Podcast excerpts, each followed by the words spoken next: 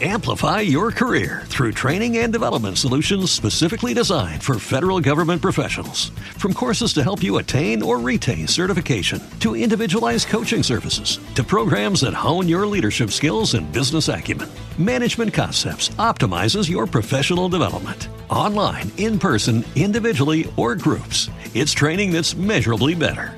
Learn more at managementconcepts.com. That's managementconcepts.com.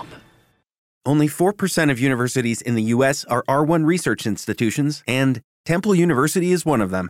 This means 100% of students have the opportunity to participate in hands on learning and research with world class faculty. With over 600 academic programs across 17 schools and colleges, Philadelphia's largest public university provides students with a rich variety of opportunities and propels graduates to succeed in their careers. Temple University. Schedule a campus tour today at admissions.temple.edu/visit. Este es el podcast La Sacó del Estadio con Kenny Garay y Dani Marulanda. Presenta Andrés Nieto Molina. Hola, ¿cómo están? Llegamos a un episodio más de La Sacó del Estadio, el podcast que habla de todos los deportes, las ligas americanas. Lo hacemos vía streaming desde tres puntos de América diferentes. En Chile, su servidor Andrés Nieto. Ya saludo a Kenny Garay, que está en Bristol, Connecticut, y Dani Marulanda está en la ciudad del Retiro, Colombia. Y vamos a empezar hablando de un peleón que hubo en NBA. Empezamos hablando de NBA. Tenemos historias con Kevin Durant, Carmelo Anthony, pero una peleota entre el Miami Heat y los Pelicans. Y hubo cinco suspendidos. Gresca, Bollo, Bonche. ¿Qué fue lo que pasó, mi querido Kenny Garay? ¿Cómo le va, hombre? ¿Cómo le va, don Andrés? Un fuerte abrazo. Feliz semana desde ya.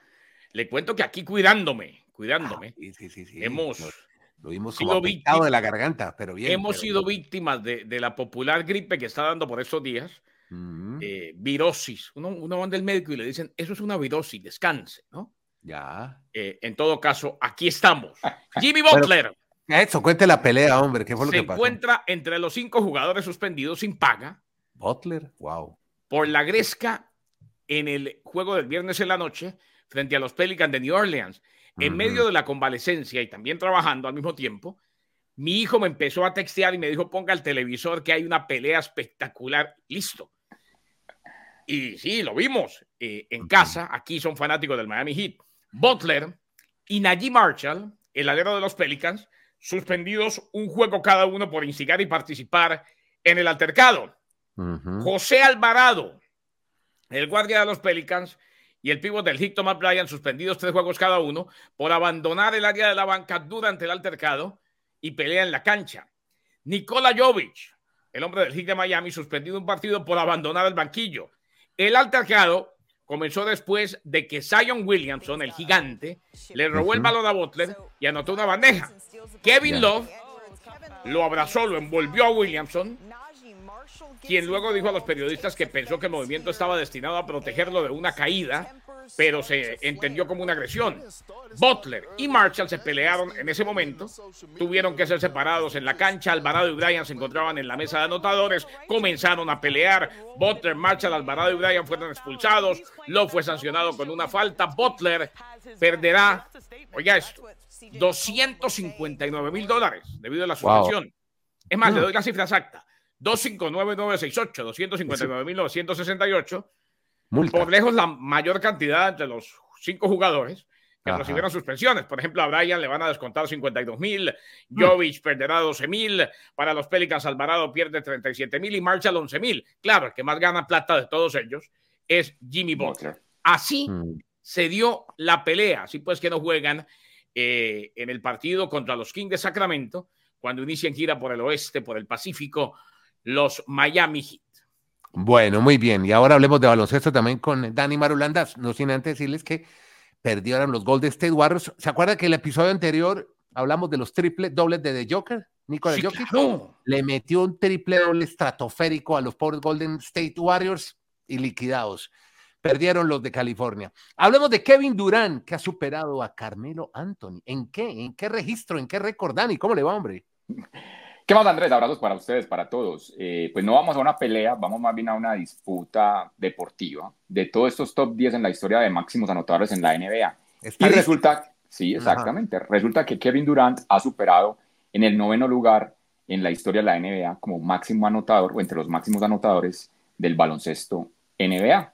Ya superó los 28.300 puntos Kevin Durant y de los que están vigentes, yo creería que puede ser el octavo en la historia que llegue a superar la barrera de los 30.000 puntos. Solo hay siete jugadores en la NBA que lograron superar los 30.000 puntos. Ya se va cerca a Shaquille O'Neal en ese listado. Shaquille hizo casi 29.000 y va a superarlo entonces muy probablemente en la próxima temporada. Y pues hablando de esos números, no nos queda sino hablar de Don LeBron James. Esta semana, Andrés, Kennedy oyentes, es muy probable que veamos a LeBron James con 40 mil puntos. El primer hombre en la historia de la NBA en los 40 mil. Le faltan 74 puntos. Eso lo puede hacer prácticamente en tres partidos. Y tiene programados juegos miércoles, jueves y sábado. Así que el fin de semana podríamos ver toda la parafernalia de la NBA diciendo tenemos a un jugador por primera vez, obviamente, con 40 mil puntos en la historia de la NBA. Eso creo que nadie lo va a. No, y lo rápido que se dice, ¿no? 40 mil puntos. Vaya, hágalos. Vaya. En 20 años, en 20 años en la NBA. Es más, vaya, hágalos en una liga normal, que no sea la NBA. Ni en el patio de la casa los hace uno jugando todos los días. En el patio de la casa. Y, y, hacerlo en la NBA, que es allá, el penthouse. Exacto. Bueno, mm, hay preocupaciones hablando de la NBA con un jugador muy importante de los Atlanta Hawks y un, eh, un problema con el. ¿Cuál es el meñique? ¿Este? ¿Cuál es el digo meñique? Meñique, anular, corazón, ah, índice, ah, Con, el, con este, con el meñique, es el problema de un jugador muy importante. lo que llaman el pinky finger. Y, y, yo creo que por ahí andan los problemas de un equipo de Atlanta de la NBA. Dani. O sea, para los que no están viendo sino escuchando, sería el dedo pequeño, de la mano izquierda en este caso de Trey John. Hablamos de Trey John, Andrés, que realmente es la imagen, el emblema de la franquicia de los Atlanta Hawks. Yo a veces pregunto a ese jugador por qué sigue allá, si tiene la posibilidad de estar en un equipo contendiente para disputar la NBA, porque es un gran base armador, y se va a perder cuatro semanas, porque va a cirugía de la mano, con lo que se nos acaba de explicar del dedo, no va a poder estar entonces ya prácticamente, digamos que en abril. Si, si los Hawks llegan a estar en playoffs, lo estarían esperando para ese momento al gran Trey Young, el gran armador de los Atlanta Hawks. Hablemos de MLB, Major League Baseball, de las grandes ligas, porque tenemos otra vez, mire, no estuvimos hablando dos episodios de Shohei Otani hasta que llega Kenny Garay y, nos tiene, y nos tiene rolletes de Otani, porque ya está listo el estreno de Otani. ¿Para cuándo? ¿Cómo va a ser eso, Kenny? Y es que eh, yo no recuerdo y que me... Sí, a ver, que me refuerce la memoria Dani Marulanda, estoy pensando, eh, ¿cuándo fue la última vez que un debut en campamento de primavera generó tanta sensación? No lo, no lo recuerdo. ¿eh? eh Otani debuta mañana, Andrés, el martes. ¿eh? Ya. Ante los Medias Blancas de Chicago. Recordemos que el Camelback Ranch en Glendale, Arizona, lo comparten los Dodgers y los Medias Blancas. Será el bateador designado mientras juega en un partido por primera vez desde que firmó el contrato de los 700 millones de dólares. Va a marcar el primer juego de Otani, oído, desde que se sometió a una cirugía reconstructiva de codo en septiembre. Ya. Cuando jugaba con los angelinos, se rompió el ligamento colateral cubital del codo derecho y puso fin a su temporada. Continuó como bateador hasta el 3 de septiembre, hasta que sufrió distensión en el oblicuo. Dave Roberts, pendiente de todo lo que ha pasado con Otani, y definitivamente pues ya está decidido que el hombre que ganó dos premios unánimes al más valioso de la Liga Americana durante seis temporadas con los Angelinos está listo y mañana hará su debut en pretemporada. Le cuento que las cámaras, eh, las redes sociales, las grabadoras si todavía existen, porque ya todo el mundo graba en el celular, todos los medios de prensa, como sea que se comuniquen, van a estar pendientes, si es que cubren deportes, de decir al menos algo, al menos un, un parrafito, escribir un regloncito de que Shohei Otani debuta con los Dodgers, así siempre temporada. Exacto. Bueno, esperemos a ver qué pasa entonces con el gran Shohei, gran expectativa, ¿no? Sí. va a estar bueno. No, en Japón, imagínese cómo está eso. ¿eh?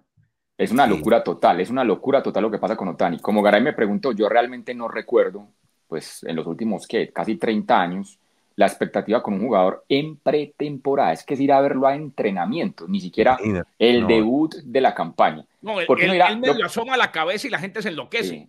Lo que pasa es que tiene una, una situación que lo impulsa a eso, que son los Dodgers. O sea, si fuesen los Dodgers o los Yankees, eso genera más impacto. No recuerdo, o sea, los, los Yankees tuvieron unos equipazos a finales de los 90, pero como el equipo ya estaba armado, no era como alguien que haya dejado un equipo y se haya ido a reforzar los Yankees, no lo recuerdo. No sé si Garay o con los Red Sox o con los Cubs, no. Yo lo único que estoy viendo ahora con. Cuando llegó, Cuando llegó eh, Masahiro Tanaka, ¿no? Pero. Pero, nunca como. Pero no a, estos niveles. O sea, lo que hay con Otani es una locura.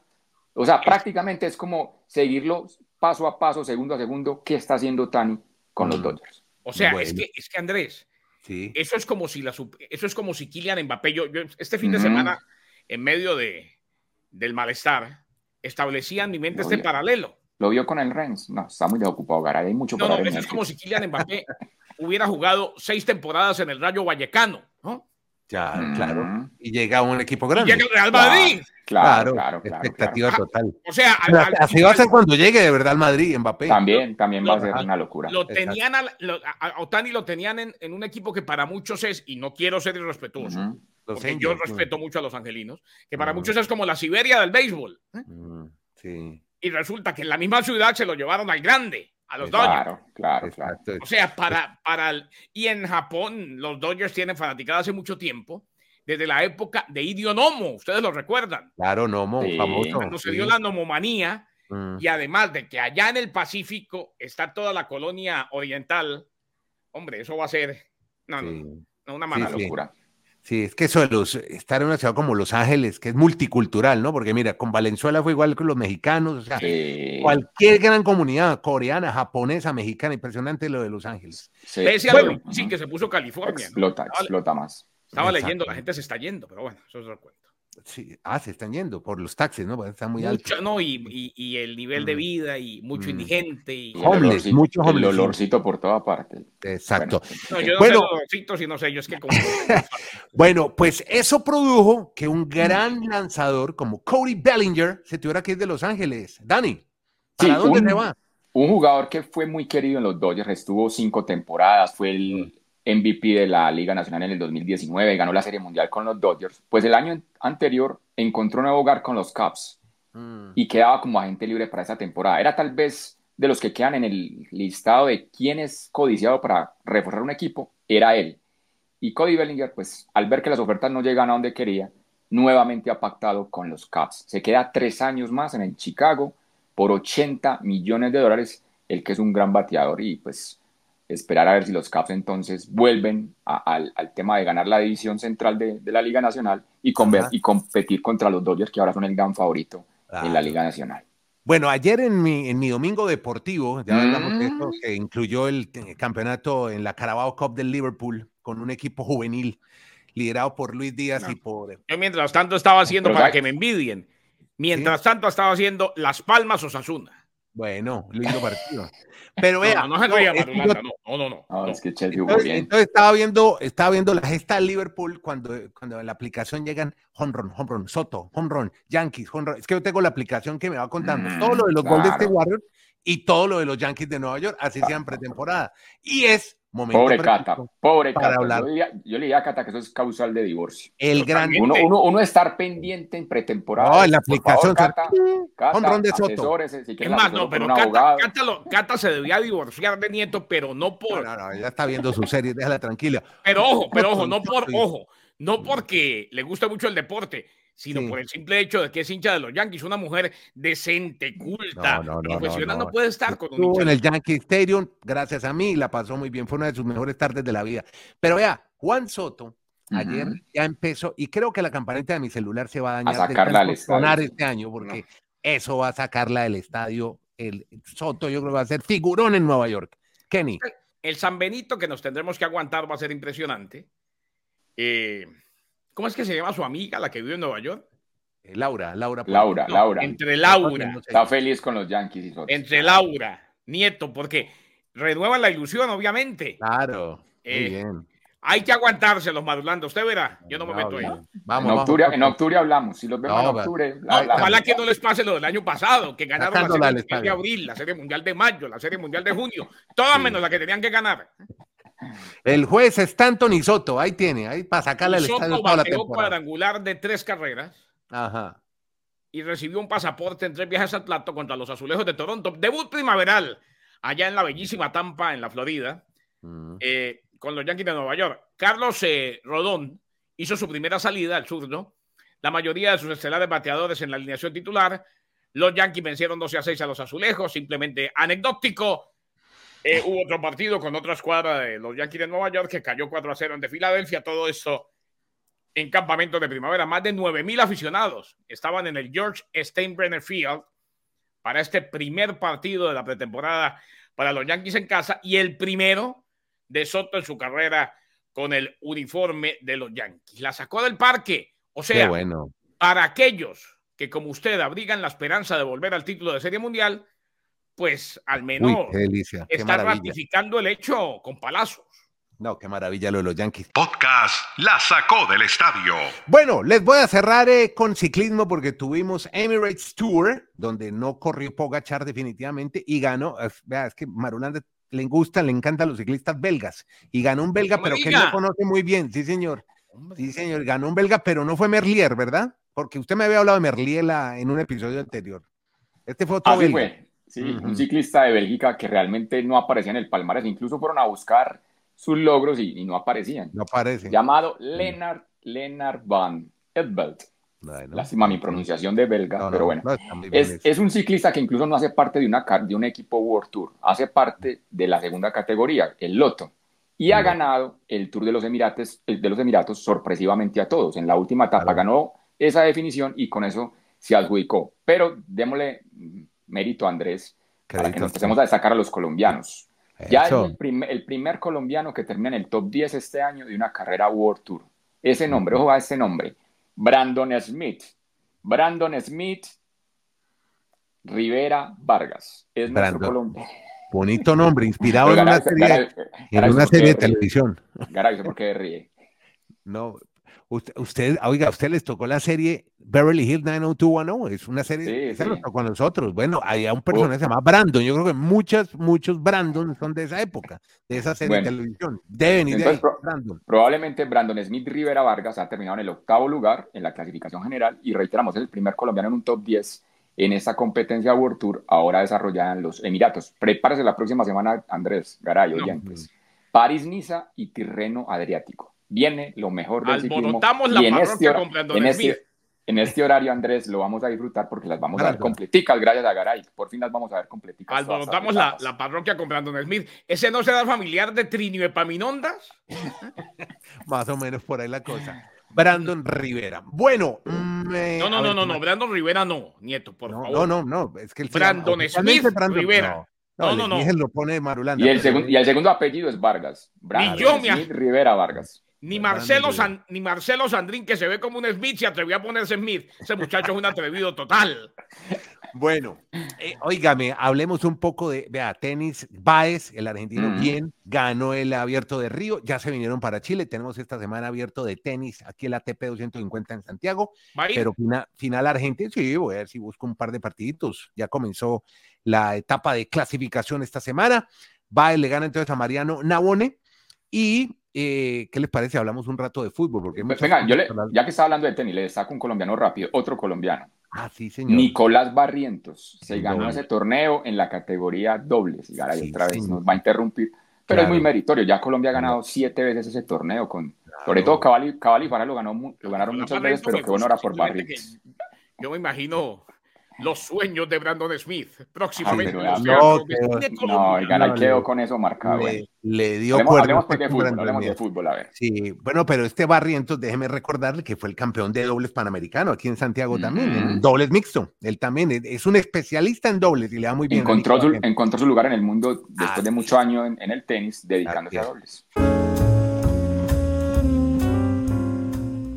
Bueno, en el tos, en el fútbol, la gran, oiga, no sé si vieron el partido de la Carabao Cup, la final, qué partidazo. Era un juego de juveniles del Liverpool con Van Dijk y Luis Díaz, porque todos estaban lesionados, todos. Darwin Núñez, Mohamed Salah, Allison, y se destacaron Kelleher y Díaz echó el equipo al hombro. Perdóneme, pero todas las jugadas de, ataque del Liverpool la generó el Guajiro. ¿Por qué dice no, porque, porque hay que darle crédito a Luis que, que en un momento donde estaban todos los pelados del Liverpool y por eso para el técnico, para Jürgen para Jürgen, eh, ¿cómo se llama Klopp. Jürgen? Eso. Klopp, Klopp. Para Jürgen Klopp dijo fue mi, mi- mi victoria más importante porque lo hice con, con- con los pelados. Me tocó acudir a la banca, a la suplencia, al, al segundo equipo. Ese Luis Díaz, Dani, no solamente es un crack, Mm, hasta ahora, y ojalá no me decepcione, es sinónimo de disciplina, de trabajo, sí, de seriedad, de constancia. Yo creo que uno, uno tiene que entender que todos tenemos un compromiso con el talento que nos dio el Todopoderoso, sea cual sea su Dios. O sea, con ese talento, él lo está, y no, no, no lo comparo con James Rodríguez, no. Pero No, a mí sí me molesta cuando alguien tiene un talento de la categoría Sí. de un James Rodríguez, de un Luis Díaz, y, y vemos lo opuesto, o sea, los dos polos. Sí, Uno- pero no, dijo que no lo iba a comparar, no lo no, comparo. no, por eso, pero Ah, bueno. a lo que voy es, me Ah, molesta, pero ya va para allá. me molesta Sí. cuando la gente no cuida sus talentos. Bueno, entonces el próximo campeón de la Bundesliga, ¿qué me va a decir del Leverkusen? que ha logrado un récord, Andrés. Impone Ajá. este registro el Bayer Leverkusen. 33 partidos de invicto.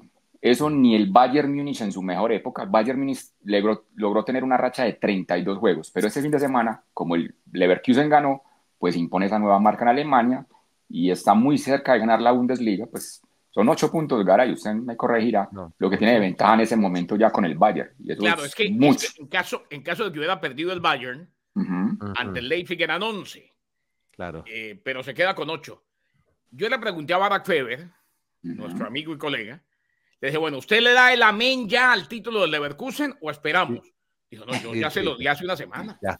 De Uy. una. A- Ahora, pero yo me puse a pensar, y ayer me decía otro, un, un alemán griego que trabaja con nosotros, Alemán Costa- griego. Costas Ajá. Caripidis, Mm. ese ¿Qué le decía alemán griego alemán griego? estadounidense. El greco germano.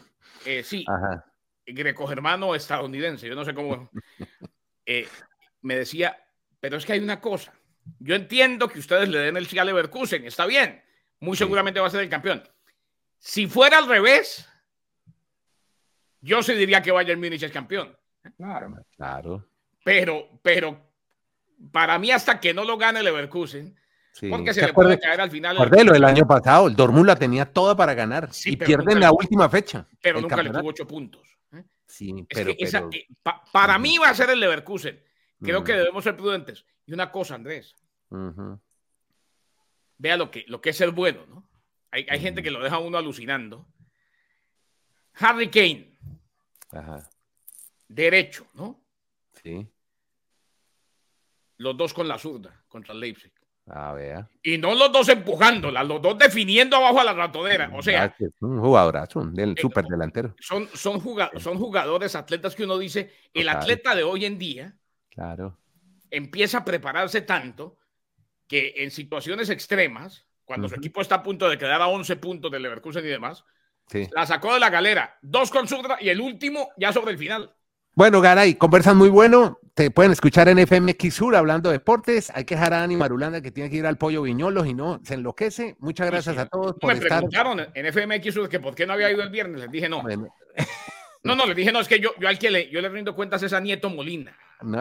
en ese programa, ¿no? Porque entonces, Bueno, así muy que, bien. Dejemos a Dani que tiene que ir al pollo viñolo y a María Molina en NTN 24. Muchas gracias a todos por Muy seguir linda este hoy.